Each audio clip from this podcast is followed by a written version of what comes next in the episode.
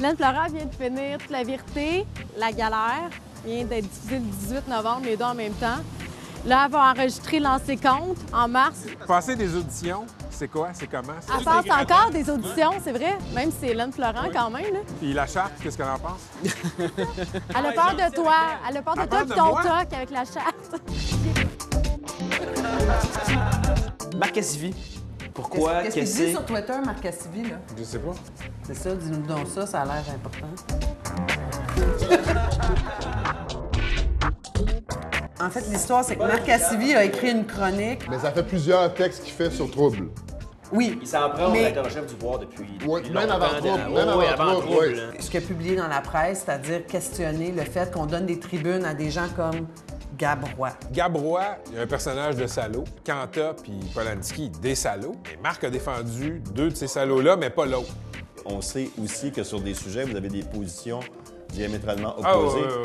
ouais, ouais, On veut que vous campiez vos positions. Puis à la fin de l'entrevue, j'arrive avec deux seaux d'eau frette, puis je vous colle ça. ça. OK, Pascal Bérubé. Ministre du Tourisme au provincial. Bébé, comment tu dis ça, Marie-Pierre? Un ministre bébé labrador. Je veux jouer, j'ai des amis, je suis bien enthousiaste. La porte d'entrée, c'est Tourisme Montréal puis les scandales de dépenses là-bas. Je pense qu'il faudrait y ouvrir la porte pour qu'il commente sur les affaires de l'Assemblée nationale. C'est ça. Le plus colérique, en espérant qu'ils nous disent ça m'a mal. Et là, parfait, tu dis, puis François Legault, tu sais, mettons, euh, d'une relation euh, bizarre, hein, ça a été votre boss.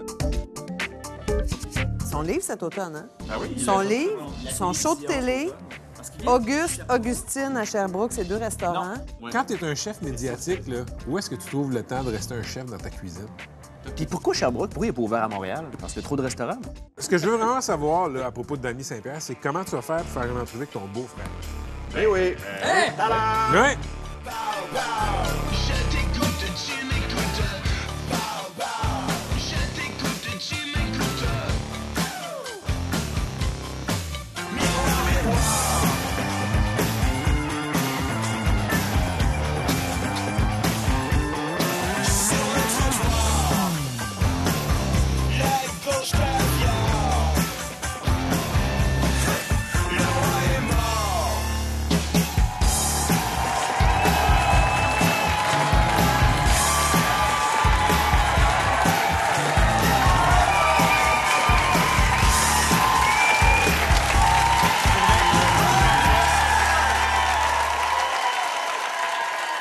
Bonsoir, bonsoir tout le monde. Bienvenue à Deux Hommes en Or, surtout.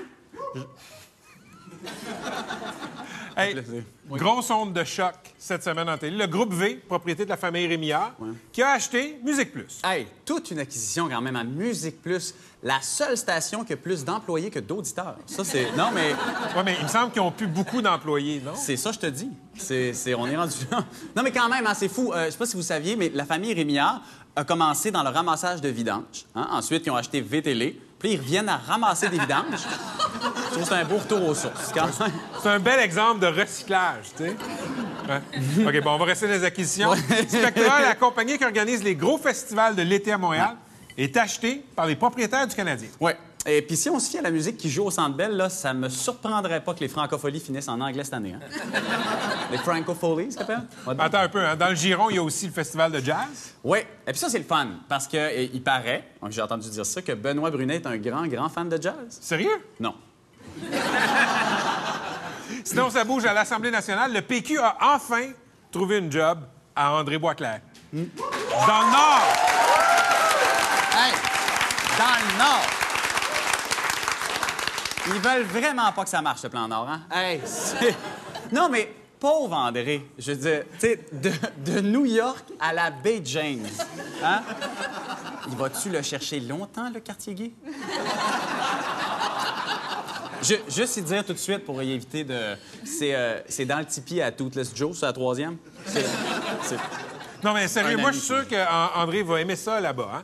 Il y a des sports d'hiver, il y a de la Ouais, poudreuse. ouais, ouais. Ben, les, sports, d'hiver, je suis pas sûr, mais la poudreuse... Lui, lui, il l'a pogné. La poudreuse va bien aimer ça. Non, mais sérieusement, M. Boisclair s'en va là pour travailler, OK? Et il sera en charge, je vais citer, faut respirer parce que c'est long, de la coordination des travaux du comité d'évaluation environnementale spécifique au secteur d'application de la Convention de la baie James. Hey.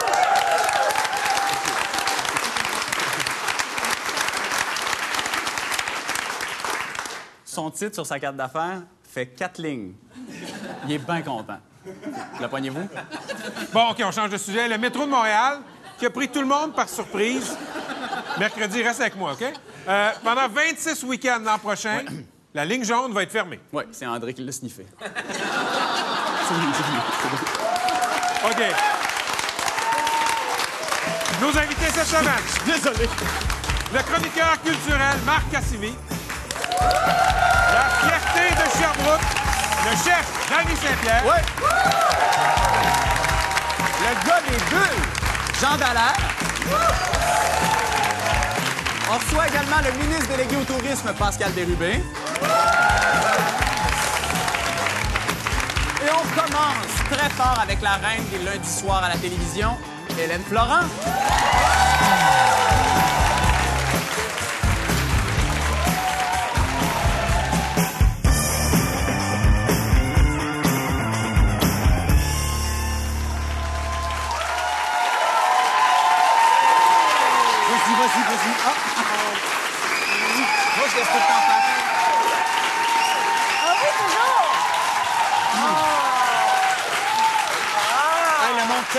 On dirait. Parce qu'il y a des invités qui viennent, il n'y a pas d'applaudissements tout. ça, Non, non, c'est ça. Hélène, Non, tu, tu viens de terminer La Galère. Oui. hein? C'est un rôle qui, en quelque sorte, t'a révélé Oui. euh, au grand public. Tout à Hey, fait. juste te dire, moi, j'étais team Michel. Ah, c'est bon parce que Daniel, il voulait faire faire des T-shirts. C'est vrai? Team Marc, Team Michel. Puis là, le monde l'écœurait de tu vendrais pas Non. de T-shirts. Mais tu vois, il Ben, aurait ben, moi, vendu. j'en aurais probablement acheté Ouais. euh, un, par t'étais exemple. team Michel, ah, Oui, c'est ben, ben, je Moi, me j'étais disais- Team PM. Oh! Commande JP. Non, mais t'as la chance de- t'as la chance d'épouser le premier ministre. Là. Denis. Bernard. Oui, puis Ouais, de dire tout puis- ce que tu penses, là. Puis sais, Puis d'avoir une influence hein, sur l'oreiller, Ouais. sur le cours des choses, pas pire. Là, là, est-ce qu'il y a des gens qui n'ont pas écouté le final de la galère et c'est ça très mal, très mal vu de dire qu'ils l'ont, vous l'avez pas écouté? Non, mais ça se peut. Bon. C'est qu'on va révéler Eh ben, des choses. Mais c'est pas grave. Ton, ton personnage, en fait, hésitait entre marier euh, Daniel. Le ben- père de mon adolescent. Ben oui, c'est ça. Ou le premier ministre. Ben oui. Tu as finalement marié le premier ministre. Ouais. C'est bête de même. Ouais. Mais Hélène Florent, en... Hélène Florent en dedans d'elle, là, pour Oui. vrai, t'a- t'aurais préféré qui? Ah, c'est- une bonne question. Moi, je sais. Parce que, évidemment, je me suis attachée aux deux personnages tout au long des six saisons. Pour ce qui est du premier ministre, le personnage de Stéphanie, en fait, dès la première saison, elle disait, quand elle était petite, elle voulait être Sissi. Donc, d'épouser le premier ministre avec la robe pas blanche au mariage et tout ça, c'est un peu son rêve qui se C'est un peu réalisait. marier l'empereur. Il y avait quelque chose de ça. Puis sur six ans, René Claude, elle a fait évoluer le personnage de Michel, de Stéphanie, de Hugo. Puis ils sont devenus très proches et très amis. Puis très, c'est devenu un peu un confident aussi. Fait que j'aime beaucoup aussi cette relation-là qu'elle a. Ouais. Moi, je ne pouvais Non, pas mais, choisir. mais à choisir, là. Mettons, là. Toi, là. Genre. Sortirais-tu vraiment avec un Le- premier lequel est le plus ton genre de gars, là? Euh, ah!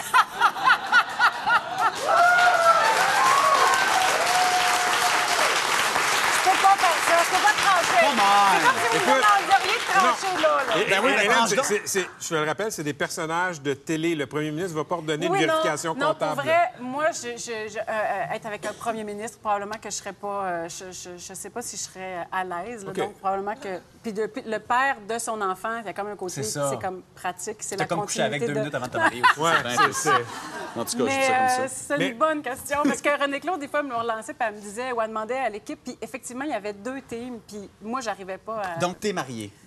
Est-ce que c'est un gros deuil? non, pas le mariage, mais de, de quitter ce Oui, rôle-là. on se disait ça, les quatre filles, que, que comme dans une carrière, là, des, des personnages si savoureux. euh, si vous l'avez reçu, René Claude, je Mm. vous dirais formidable. Elle écrit des textes vraiment. Écoute, c'était un plaisir à les lire, puis après Sauter. à faire. euh, oui, vraiment. Ouais, ouais. Puis, euh, fait que pour nous, on était vraiment choyés. On a pleuré euh, quand ça finit. Et on a pleuré au dernier épisode, on l'a écouté chez René Claude. Puis là, à la fin, on a pleuré, les filles. Mais euh, il y a quelque chose quand même en dessous, les, les quatre filles, on, on est super reconnaissantes. Fait que, oui, c'est fini, mais on en a fait six, puis on pensait jamais en faire autant. Pensez- Est-ce que tu penses qu'il y avait encore du jus dans la galère ou c'était vraiment rendu au bout? Moi, je pense qu'elle aurait encore du jus, euh, René Claude, mais c'est plus le fun quand même, une série qui finit dans une, une belle envolée comme ça, que de finir avec, ouais, de moins en moins de monde qui écoute, ah, finalement, les personnages, puis que justement, que ça s'éteigne. OK, là, tu étais sur la galère, il y aura d'autres choses pour toi. Tu fais encore des auditions. Moi, je ne Oui. connais pas ce milieu-là. Oui, oui. J'ai été surpris Ah. d'apprendre qu'une comédienne de ton calibre fait encore des auditions. Est-ce que c'est est-ce que c'est irritant d'avoir à faire ça? Non, du Non? tout. Moi, je, je- je trouve que c'est correct.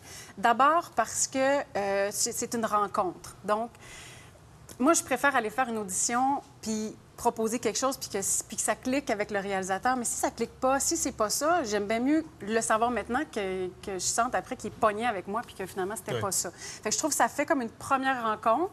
Je suis extrêmement nerveuse quand je vais auditionner, là, comme mes premières. J'ai pas, pas parce que j'ai beaucoup de rôles à la télévision que je suis moins nerveuse. Moi, j'avais, j'avais, euh, j'avais ce, ce défaut-là quand j'ai commencé à faire des auditions. Dès que je voyais quelqu'un rentrer, je faisais Ah, mais là, c'est sûr. C'est Puis là, je m'éteignais, puis là, j'étais super pas bonne Mais, en mais- audition. mais ça a un impact, ça, dans l'audition. Ben oui, c'est comme si je, je, j'avais, je perdais de la confiance, puis je faisais, ben de toute façon. Je baissais les bras, tu sais. Ah, Fait que là, maintenant, j'étais de plus faire Hélène, on, euh, ben, tu sembles être une fille douce, Ouais. hein, euh, sensible, Oui. à moins que tu caches bien ton jeu. Non, là. non. Euh, ça, ça te tenterait pas un moment donné de jouer quelqu'un de... Tu sais, un peu, un, de, pas, pas de violent, mais de fâché, un, un genre de pendant féminin de Dexter, genre quelqu'un de... Ben c'est sûr que euh, plus un personnage est loin de nous, Ouais.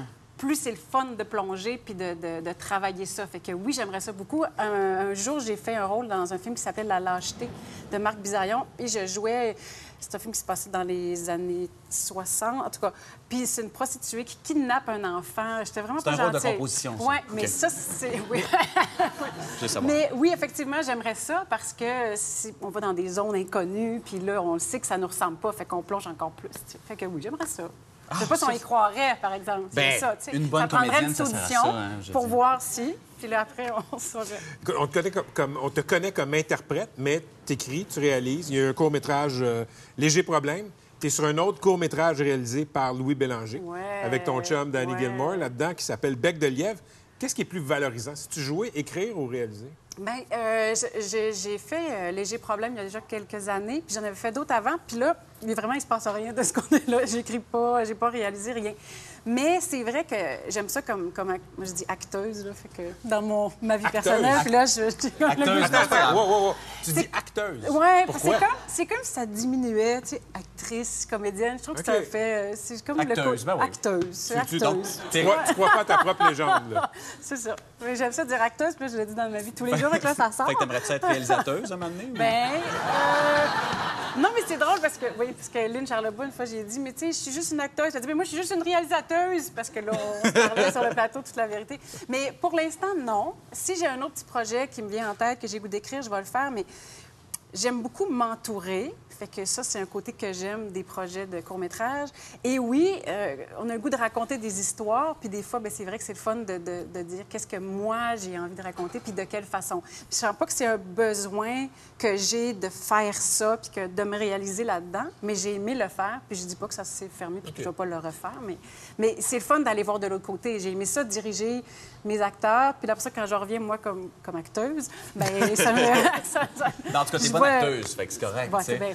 Euh, on va te voir bientôt dans Toute la vérité. Oui. Et euh, tu recommences les tournages de Lancer Compte, série Ben, il paraît. 67, ou je sais pas. paraît. On est rendu où à Lancer Compte? Hey, je sais pas. Je pense qu'on est à la septième saison de la deuxième génération. C'est ça.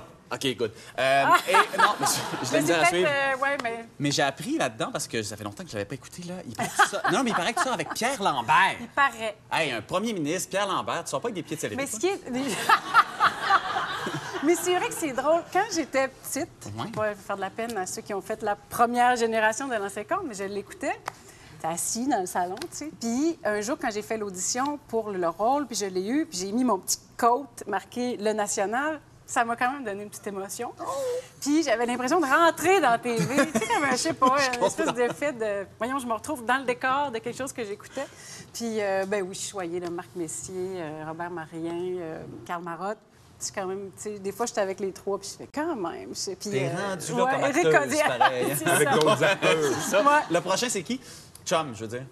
Dans les Chum. séries. ouais. dans une série. Ben là, en fait, euh, toute la vérité, je sais pas comment ça, comment les auteurs, ça s'est terminé là aussi, tant pis ceux qui n'ont pas écouté, mais mon personnage faisait un choix entre deux, euh, avec euh, son, son ancien chum et, son, et celui-là avec qui elle était. Et là, je sais pas ce que les auteurs me réservent, alors je ne sais pas. Peut-être qu'il y aura une troisième personne, qui sait, Tabarouette. pour Hélène. mettre la... la- Merci beaucoup. Hey, ben c'était un plaisir! Merci, Hélène Florent. Merci beaucoup. Écoute, Marc, là, il y a un personnage de gars au-dessus de ses affaires. Euh, très snob. Quand tu y parles, il a pas l'air du gars détaché et snob de sa chronique. Moi, je trouve que c'est un genre de Patrick Lagacé de la culture, dans le sens qu'il va sortir des papiers super parfois pro... Plus fin. Ouais. Qui, Bien propre. qui a des lèvres pulpeuses. Y a-tu des lèvres plus profondes? Je t'écoute, tu m'écoutes.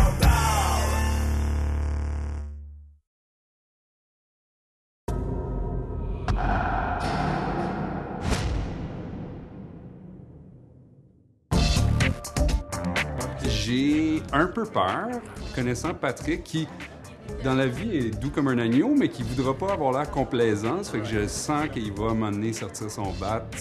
Euh, je sais aussi qu'on n'est pas toujours d'accord sur bien des sujets, ce qui est bien correct, mais euh, j'ai euh, une petite nervosité quand même.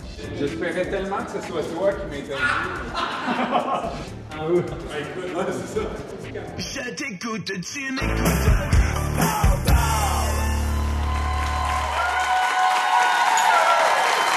Cassidy, chroniqueur à la presse. Bienvenue à Deux Hommes en Or. Accueil. C'est pour moi. Oui, oui, c'est pour moi. je C'est- m'en c'est- doutais bien. Ah, OK, bon. Euh, Marc, tu t'es élevé contre la présence du blogueur de choc Gab Roy. À Tout le monde en parle et sur le site voir.ca. Le critère pour avoir le droit d'être euh, à la télé ou d'avoir une tribune ou de ne pas en avoir, c'est quoi pour toi? Euh, la pertinence, peut-être. C'est quoi le critère de pertinence? Ben, pour moi, tu vois, sa présence, à tout le monde en parle, pour moi, c'est un peu une prime euh, à l'incompétence. Pour moi, c'est... euh, lui, il prétend faire de l'humour au, au- au second degré. Pour moi, c'est- vraiment de la bêtise au premier degré. Quand tu lis ce qu'il a fait, la lettre qu'il a écrite sur Marie-Lou Wolfe, qui est carrément ses fantasmes de viol, moi, je comprends pas que tu écris ça, puis parce que tu as écrit ça, tu es invité sur une tribune où il y a 1,5 et grâce à lui, 1,7 million de personnes. Je trouve ça ironique. Je trouve pas que c'est un scandale, mais je trouve ça ironique. D'abord, ça pose la question de qui est pertinent, qui devrait être invité. Jouons à ce jeu-là. Adonis Stevenson, on sait maintenant de quoi a été composé son passé. Il y a des, des- des papiers euh, qui sont sortis là-dessus. Il n'y a plus d'ambiguïté. On le sait qu'est-ce qu'il a fait. C'est un passé d'écœurant. Y a-tu le droit d'être invité à tout le monde en parle? Adonis Stevenson, c'est un champion de boxe. Il y a quelque chose à, à faire valoir. Gab Roy, c'est un gars qui écrit des niaiseries sur le Mais web. Gabrois tu sais. peut dire j'ai des milliers de visiteurs sur mon site. Oui, mais il y a plein de gens qui ont des milliers de visiteurs sur leur... Sais, je ne sais pas combien il y a de milliers de personnes qui le suivent sur, euh, sur Facebook, sur Twitter, ils sont 3000, je ne sais pas quoi. Il y a plein de gens qui ont des discours extrêmes, qui ont, des, qui ont aussi euh, des fans, des, des amateurs qui les suivent. Je pense qu'il ne faut pas nécessairement donner une tribune à quelqu'un parce qu'il est suivi, parce qu'il est écouté. Puis il y a une différence entre travailler dans la marge. Eux, ils se targuent d'être dans le far web, puis tout ça. Tant mieux, c'est parfait, qu'ils fassent. Mais après ça, que des, des- des, euh, médias mainstream, comme tout le monde en parle, sentent le besoin de l'inviter, je comprends pas. Tu peux inviter des gens du- de, de, de Trouble-Voir. Tu sais, ils disent, on voulait faire quelque chose sur Trouble-Voir, le far Et-. Tu peux les inviter sans inviter Gabrois, Et c'est vrai que les autres. trouble.voir.ca, c'est pas juste Gabrois. là. Il y a d'autres choses et il y a de bonnes choses Et de l'inviter, lui, à tout le monde en parle, je trouve que ça efface tous les autres. Ça efface les Matt Saint-Onge, les Léa Streliski. Ils ont plus voix au chapitre parce que Gabrois écra- écrase tout, dans le. Un jour, tu as écrit une chronique à la presse. Bertrand Cantat, euh, l'ex-chanteur de Noir Désir, qui a tué sa compagne à coups de poing la gueule. tu as pris la défense de Cantat, l'artiste, à quelques reprises. Tu as notamment dit Bertrand Cantat a le droit de chanter, il a le droit de créer, il a le droit d'être entendu, il a le droit de s'expliquer. Pourquoi? Et moi, j'ai le droit de ne pas l'écouter. Tu sais? J'arrive oui, à. Gabrois. Pourquoi Cantat, il a le droit de s'expliquer, mais pas Gabrois? Ouais, a- Je trouve a- que tu as un déficit de cohérence là-dessus. Non, je trouve que Gabrois, il a tout à fait le droit de s'expliquer. D'ailleurs, il s'est expliqué sur son blog. Mais euh, Bertrand Cantat, je pense pas qu'il devrait être invité non plus à Tout le monde en parle. Moi, il a fait une entrevue euh, avec les Inrock pour la sortie de son disque que j'achèterai pas. Moi, j'ai écrit une chronique pour dire tout mon malaise de ce gars-là. J'étais un fan de sa musique. Je suis allé le voir trois fois en spectacle quand il est venu à Montréal la dernière fois. Euh, et j'ai écrit ça. Il a le droit d'être entendu. Moi, j'ai le droit de pas l'écouter. Et j'avais un gros malaise à ce que les Inrock l'invitent, fassent leur une avec lui, fassent de la pub avec le fait d'avoir Bertrand Cantat. Moi, c'est la médiatisation de tout ça. C'est le contexte médiatique. Mais paierais-tu de l'argent pour aller voir ce gars-là en spectacle, par exemple? Non. Moi, je, je veux, je veux dire, il y a un moratoire chez nous On n'écoute plus de Bertrand Cantat. Ah oui? Mais je pense que des gens ont le droit de l'écouter, puis que c'est une position morale. Moi, tu sais, pour toutes sortes de raisons, j'ai pas envie de l'écouter parce qu'il m'écœure. Mais d'autres ont le droit, je trouve que... Puis les gens, ils ont le droit de lire Gabrois puis de le suivre, tout ça. Je posais un jugement sur le fait que tout le monde en parle vite. OK. Sur un autre registre.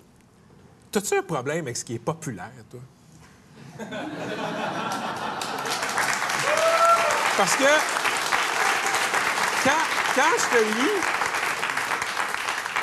j'ai toujours l'impression que ce que tu trouves vraiment, vraiment bon, c'est le film d'auteur serbo-croate. Ça, là, ça, c'est bon. J'ai donné trois étoiles et demie à, à Louis Cyr. Ah, OK. My, my God. Oui, parce que c'est bon.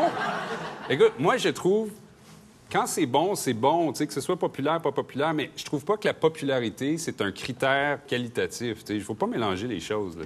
Il y a ce qui est bon, il y a ce qui est moins bon. Ça peut être populaire et bon, ça peut être pointu et mauvais. Euh, effectivement, moi, j'ai- j'ai plus tendance à essayer de euh, mettre la lumière sur des choses qui sont moins connues, parce que le reste, il y a tellement de diffusion de tout ça que je me dis, ben, d'autres vont s'en occuper. Comment on dit Marc Dupré en serbo-croate? Ça m'amène à Marc, euh, Marc Marc Dupré. OK? Dupré, oui. Marc Dupré a gagné à la disque, au gala de la disque, le vote du public, chanson plus populaire de l'année.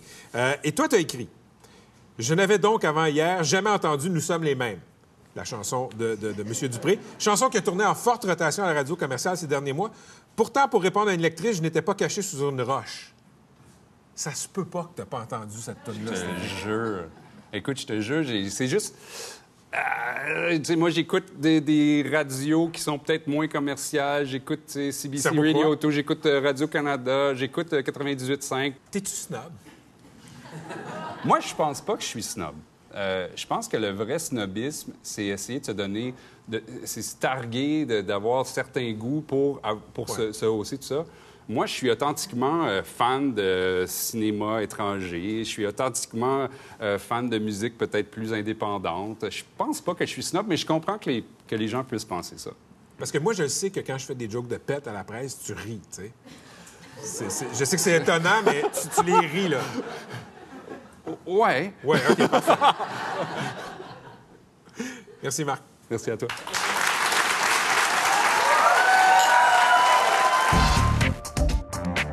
Danny Saint-Pierre vient quand même de gagner une participation à un prestigieux concours culinaire canadien. Qui s'appelle, tu sais quoi? Des chefs en or. Des chefs en Des or. chefs en or. On aime, ça nous ressemble. Sais-tu avec quel plat, Yannick? Non? Une salade de langue de bœuf. Je suis pas, choqué de ça. Non? Mais, mais, mais, mais Yannick, c'est un foodies, Yannick. Je t'écoute, tu m'écoutes.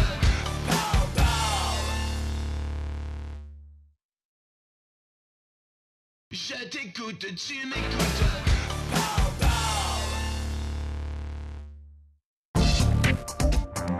Ben, venez vous en. Des biscuits, là, ça, ça fait toute la différence parce qu'il y a beaucoup de gens qui aiment beaucoup le sucre. Honnêtement, moi, le sucre, ça me fait peur. Mais un petit peu de bulle, des noix. Regardez ici comme c'est fin, ça. Puis ça, là, c'est un coup. Le cap pickle. Ben, moi, je vais le manger. Parce que dans certains cercles, si tu y touches, il faut que tu y manges. Je t'écoute, tu m'écoutes.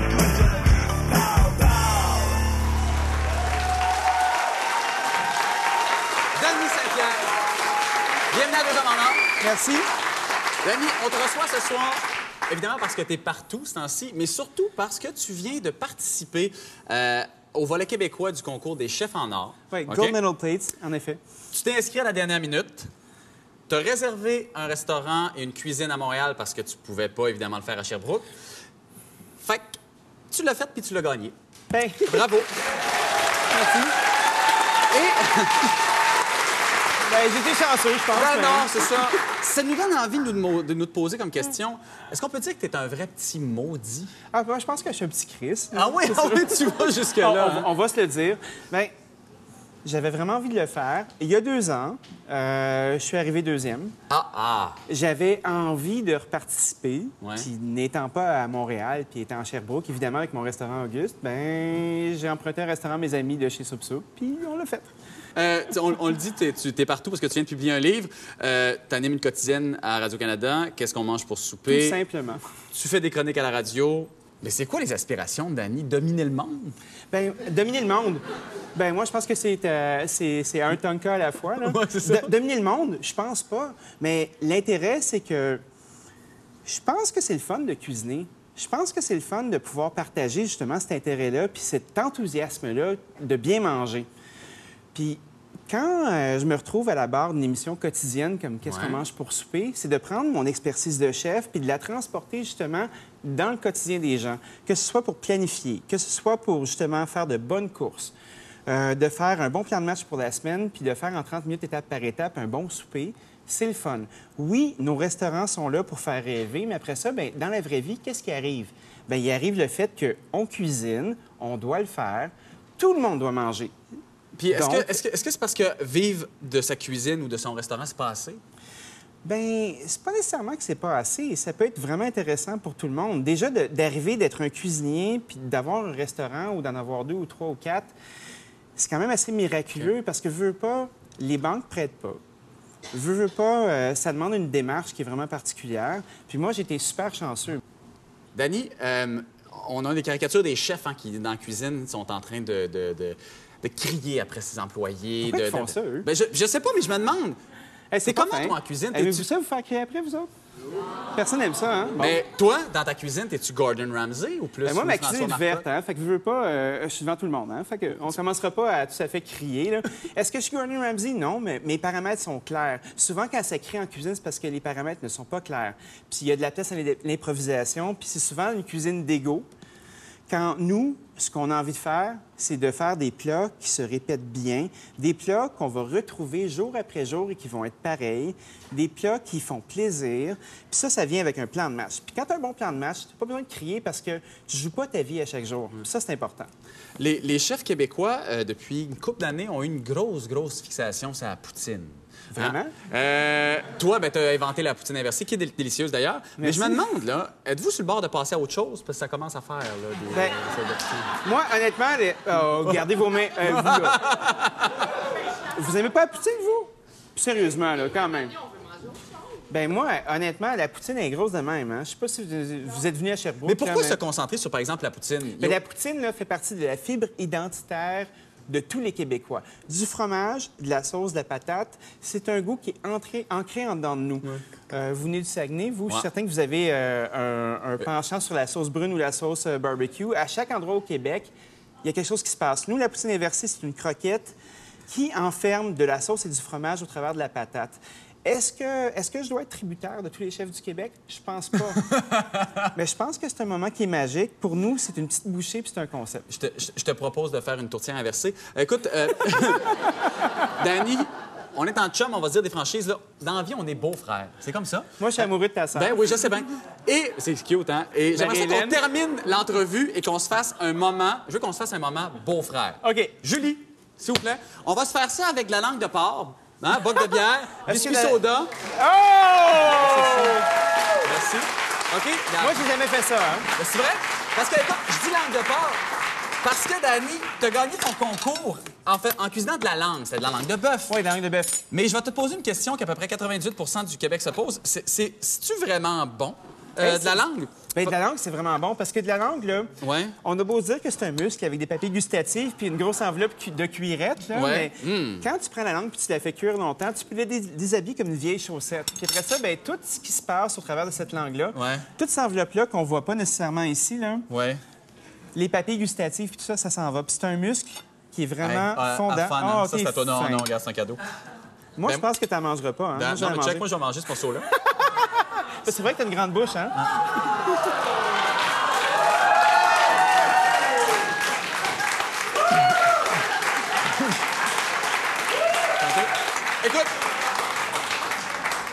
Dani, La langue, c'est vraiment... Regarde, res- respire un peu, je m'en occupe. c'est surprenant. La langue, c'est vraiment bon. La langue, c'est un muscle qu'on laisse de côté. Souvent, quand, quand on regarde la langue, là, ça s'en va dans la nourriture pour animaux. Danny? Moi, je suis pas d'accord. Non, mais je suis pas d'accord là-dessus. Parce non que la langue, c'est un muscle qui est fondant.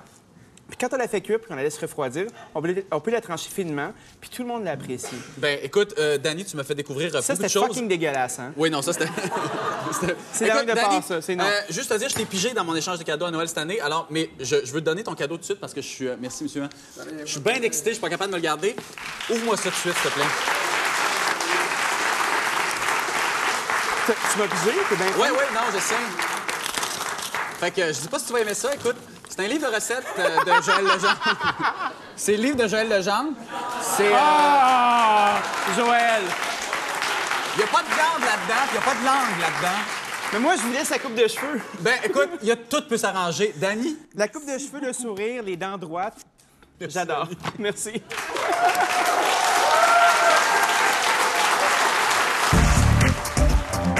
Moi, je trouve que c'est un ministre jet set Oui. dans, un, dans un domaine qui peut être jet set. Ouais.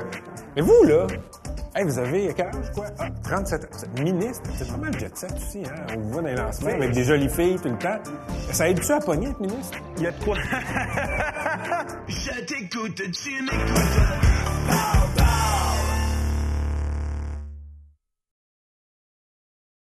Je t'écoute, tu m'écoutes.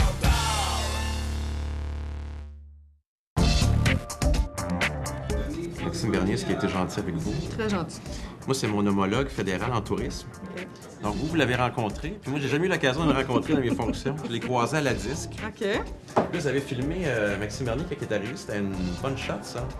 Il n'arrivait pas de garde du corps, lui. Fédéral, ils n'ont pas de garde du non. corps.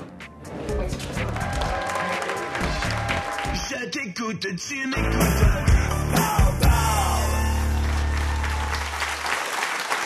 Pascal Bérubé, ministre du Tourisme, bienvenue à Deux Hommes en Or. Bonsoir, merci de l'invitation. J'aime le show. Merci. Première question sur Tourisme Montréal. On a appris la semaine passée que l'ancien PDG faisait la grande vie euh, à nos frais. hein. Euh, et, et on a su que le CA, le, Conseil d'administration de Tourisme Montréal, ne savait pas. Mais votre ministère savait pas que le CA savait pas. C'est un peu de votre faute quand même. La manière que ça fonctionne, puis on l'a découvert avec le rapport du vérificateur général. S'il n'y avait pas eu le rapport, on l'aurait peut-être pas su, c'est juste. Tourisme Montréal se définit comme une entité commerciale indépendante, mais qui reçoit de l'argent de la Ville de Montréal, du gouvernement fédéral, du gouvernement du Québec et une taxe sur l'hébergement qui rapporte 22 millions annuellement. Quand on prend une chambre d'hôtel à Montréal, il y a 3,5% qui s'en va. Sans l'État, ça n'existe pas, cette patente Ben, C'est-à-dire que ça existait depuis à peu près une ça centaine d'années. le même budget, tu sais. C'est clair, c'est clair. Ils ont même plus de budget de promotion que Tourisme Mais- Québec au complet. Mais vous leur donniez de l'argent, vous leur donniez ce privilège d'une taxe spéciale. Moi, ça se fait que l'État, dans ce cas-là, votre ministère, ne savait pas qu'il y avait ce genre de dépenses-là? Il y a des conditions, entre autres, ça prend des états financiers vérifiés. KPMG en fait chaque année sans réserve, il n'y a aucun problème. Le problème, c'est à l'interne, c'est-à-dire avec les fonds qui leur sont accordés, ben, il n'y avait aucune idée de ce qui se passait avec le PDG. Quel salaire, quelles conditions de départ, les comptes de dépenses. Moi, je suis débarqué là vendredi passé avec des représentants de deux autres ministères. J'ai posé la question aux membres du CA. Connaissez-vous le salaire de M. Lapointe? On l'a appris dans le journal. Connaissez-vous les conditions de départ avec deux années de prime? On ne le savait pas. Est-ce que quelqu'un contrôlait les comptes de dépenses? On ne sait pas vraiment qui faisait ça. Alors, ça dépasse l'entendement, puis c'est clair que les choses vont changer. Mais il y a eu clairement de l'abus et il y a eu aussi un, un abandon total des mesures de contrôle. On va se dire les vraies affaires. D'habitude, le ministre du Tourisme au Québec, c'est pas le ministre le plus connu, hein? Mettons. Là où je veux en venir. Quand le président du conseil d'administration de Tourisme Montréal a démissionné, M. Jacques Parisien... Il connaissait mon nom. Il Il a dit un gros nom. mot en plus. Mais il a dit aussi que vous vouliez vous faire du capital politique sur le dos de cette crise-là. Et, Monsieur le ministre, il me semble que vous sachant très euh, créatif, très euh, plein de ressources, vous avez dû voir les bénéfices de cette crise-là pour votre notoriété. Il n'y a personne qui souhaite la, la politique du, du pire. Et la réalité. Oh. Ça, c'est la langue de bois, là. Non, mais. Ils la- disent tous ça, là. Ils disent ça? Moi, je suis sûr que vous étiez un peu content, là. Non, non, on souhaite jamais Non? ça. C'est pas bon pour l'image de Montréal. Montréal n'a pas besoin de ça en plus. Mais c'est bon ce pour l'image de Pascal Non, Bérubé. La réalité est la suivante. On avait un rendez-vous qui était fixé le lendemain avec le conseil d'administration. 9h30, il devait rencontrer le conseil d'administration de Tourisme Montréal. Puis à 10h30, j'étais là. Mais il a démissionné avant la rencontre du CA puis avant ma rencontre. Donc, il savait qu'on devait se rencontrer pour s'expliquer. Il a choisi de démissionner. C'est son choix. Qu'est-ce qui nous dit que ça n'arrivera pas encore, une situation comme ça? Parce qu'on s'en occupe, parce que j'ai décidé que les choses allaient changer. Première des affaires, dans le rapport annuel, à partir de maintenant, il va y avoir l'ensemble des conditions du PDG, salaire, compte de dépenses, tout ça. Les conditions vont être à l'intérieur. On va être beaucoup plus sévère sur l'argent qu'on verse à Tourisme Montréal. Puis, ultimement, l'argent transite par le gouvernement du Québec. On pourrait décider d'avoir des mesures beaucoup plus contraignantes. Et aussi, il y a une commission parlementaire qui est convoquée pour le mois de janvier où va comparaître des responsables de Tourisme Montréal, dont M. Lapointe, dont M. Parisien, potentiellement d'autres personnes. Et même moi, j'irai de bon cœur. En 2003, journal- le journaliste Michel Vastel a fait votre portrait. Vous n'étiez pas encore député, vous étiez tout jeune à l'époque. Et, et, euh, vous étiez, il vous décrivait comme une star montante là, euh, dans les rangs du Parti québécois. Et il avait dit de vous que les ministres, quand ils pensent à vous, ils disent que Pascal Bérubé, c'est un petit Chris. Ouais.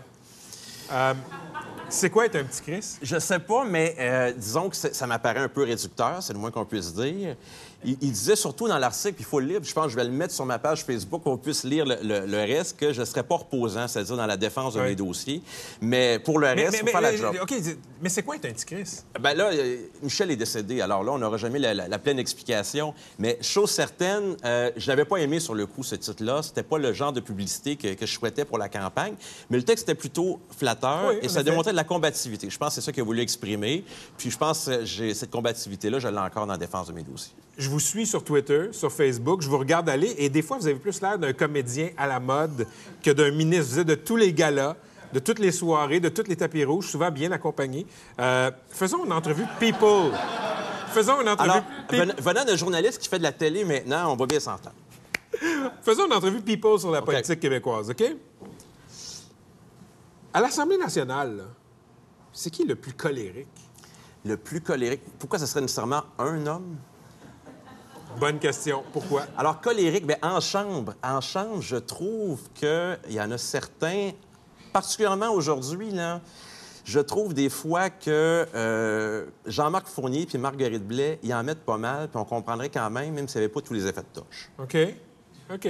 Mais chez je les- Péquiste, je les chez aime beaucoup. Chez Péquiste, le plus colérique? Chez nous, je- je peux vous dire que lorsque la première ministre est, est fâchée d'une situation, on en Ouais. entend parler. est capable de trancher des situations de façon assez euh, directe.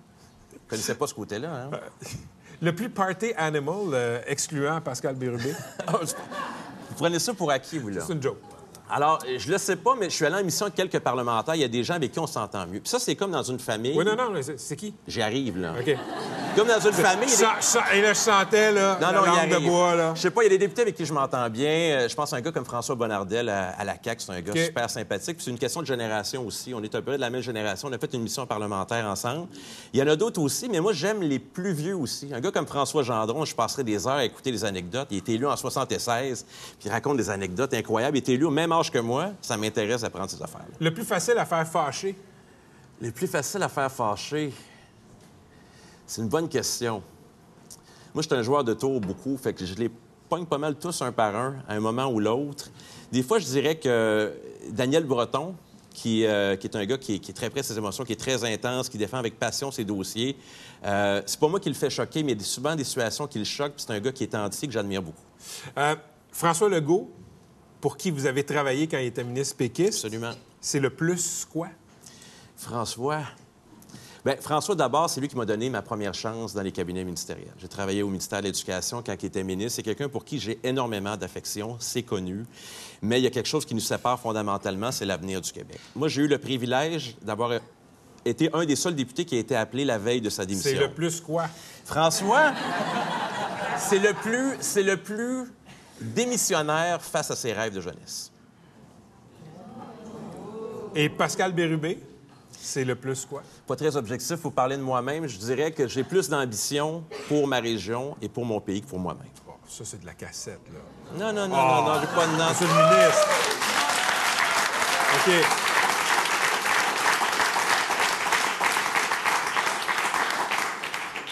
Pascal Bérubé, c'est le plus quoi? C'est le plus quoi? Mais là, j'aurais envie de casser un peu le, le- le- spin là, que tu installes là, sur mon côté un peu, un peu jet set. Je dirais que moi, mon ambition, c'est d'être le meilleur député possible. Puis je voudrais jamais que quelqu'un vienne me rencontrer puis qu'il soit moins outillé puis qu'il ait moins d'espoir qu'avant qu'il me rencontre. Ça, c'est clair. Et le plus ambitieux, c'est-tu euh, erroné? Le plus ambitieux, est-ce que c'est un défaut d'être ambitieux? Moi, au ministère du Tourisme, les gens disaient Hey, Qu'est-ce que tu faire là? Moi, c'était mon premier choix, le ministère du Tourisme. Je souhaitais être ministre du Tourisme. J'avais un plan pour la promotion du Québec, promotion de Montréal, des régions. J'ai aussi le stade olympique, j'ai le palais des congrès, j'ai plein de choses. Si je peux être le meilleur ministre du Tourisme qui est passé au Québec, ça sera déjà quelque chose d'énorme. Quand tu es un petit cul puis tu joues au hockey dans la rue ou à l'aréna, tu souhaites jouer avec le Canadien ou dans la Ligue nationale. Quand tu es un jeune qui aime la politique, pour qui c'est sa passion, puis tu te ramasses à l'Assemblée nationale, tu deviens ministre, tu te dis, il y a quelque chose qui vient de se passer, puis c'est un privilège que tu réalises chaque jour. Écoute, on verra, on jugera l'arbre à ses fruits, et les fruits, c'est ce qui arrivera avec Tourisme Montréal. Ouais, à suivre. Merci. Ça fait plaisir.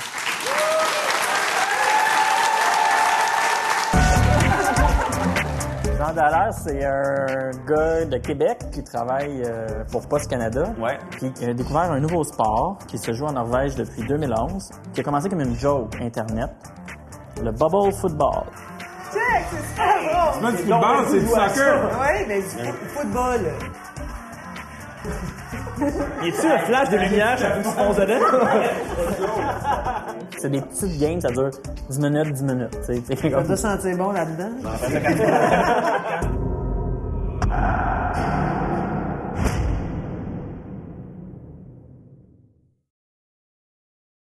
Je t'écoute, tu m'écoutes.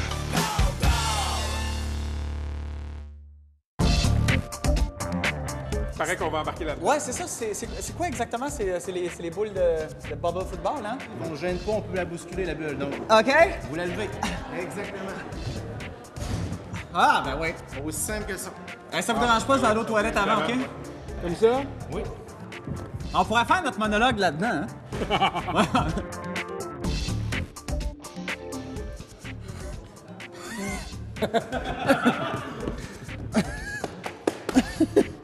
Puis, ça va? M'en viens.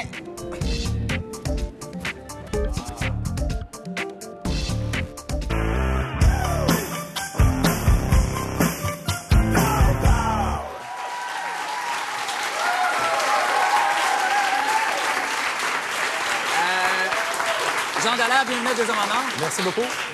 Fait que, qu'est-ce que je faisais là-dedans, dans ces bulles-là? Vous sembliez jouer au bubble football. C'est ça, hein? C'est le bubble football qui m'a dépeigné de même. Je crois bien que oui. Caroline, je vais essayer de me replacer ça. Mais parlez-nous un peu du bubble football, Jean Dallaire. Bien, tout le monde aime jouer, mais ils veulent éviter, bien sûr, les blessures. Nous, ce qu'on vous propose, c'est un jeu dans une bulle et vous jouez au soccer et vous évitez les blessures. Vous êtes protégé des genoux jusqu'à la tête et, bien sûr, vous avez du plaisir à 100 Ouais, on peut se faire mal à l'orgueil, je t'avouerai. J'ai, euh, Oui. je me suis peigné les cheveux, mais on l'a essayé pendant 5-10 minutes. C'était le fun. Amusant, Ouais. mais euh, euh, c'est quoi les règlements? C'est comme du soccer, mais Les on règlements, est dans des bulles. Les règlements sont sensiblement pareils comme à ceux du soccer traditionnel.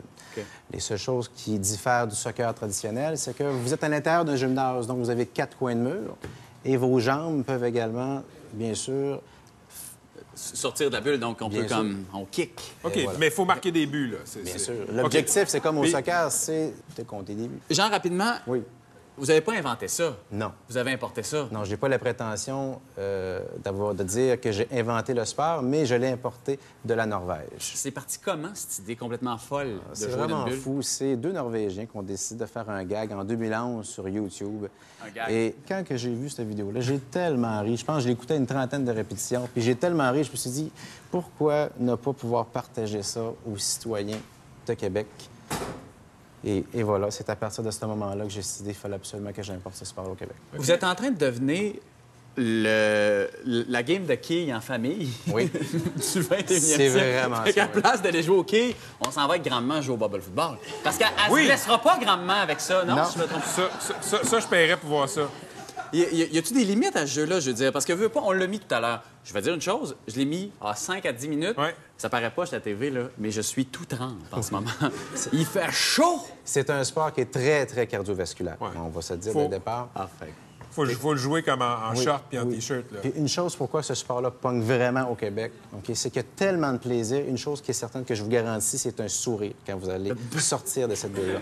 Oui, vous allez être en sueur, vous allez avoir chaud, vous avez eu l'impression d'avoir fait du sport, euh, de vous sentir bien. Et je vous promets non seulement un sport, mais également une thérapie. Jean, euh, est-ce que vous en louez euh, des fois aux, chauds qui rentrent dans les parties? Jamais. Non, mais c'est parce que ça peut être utile. Tu peux rouler jusqu'à la maison. Non, Je mais me c'est disais non. c'est sûr que nous, on- ce qu'on offre, c'est un encadrement. On est organisé Ah, qui est OK. très sérieuse. Ouais, c'est Donc, une chose qui est certaine, c'est qu'on rencontre les gens dans le milieu du terrain. On parle de la prévention des blessures parce que notre crédibilité est basée sur la prévention des blessures. Également, le respect d'autrui et bien sûr, un plaisir à 100 Ben, écoute, merci beaucoup. Et on espère pouvoir Oui. voir ça à TV un jour. Hein. Je suis sûr que ça sera meilleur que le Canadien. Je te dis, moi, la di- discipline olympique, ça s'en vient. Merci, Jean. Merci, Dallaire. Ça fait un grand plaisir. Merci beaucoup. C'est tout pour Deux Hommes en Or. Si vous désirez assister à l'émission, visitez le site de publicible.com. Dans la foulée de la mort de Nelson Mandela, Télé-Québec diffuse demain, 19h, un documentaire sur sa vie. Nelson Mandela. Merci, bonsoir.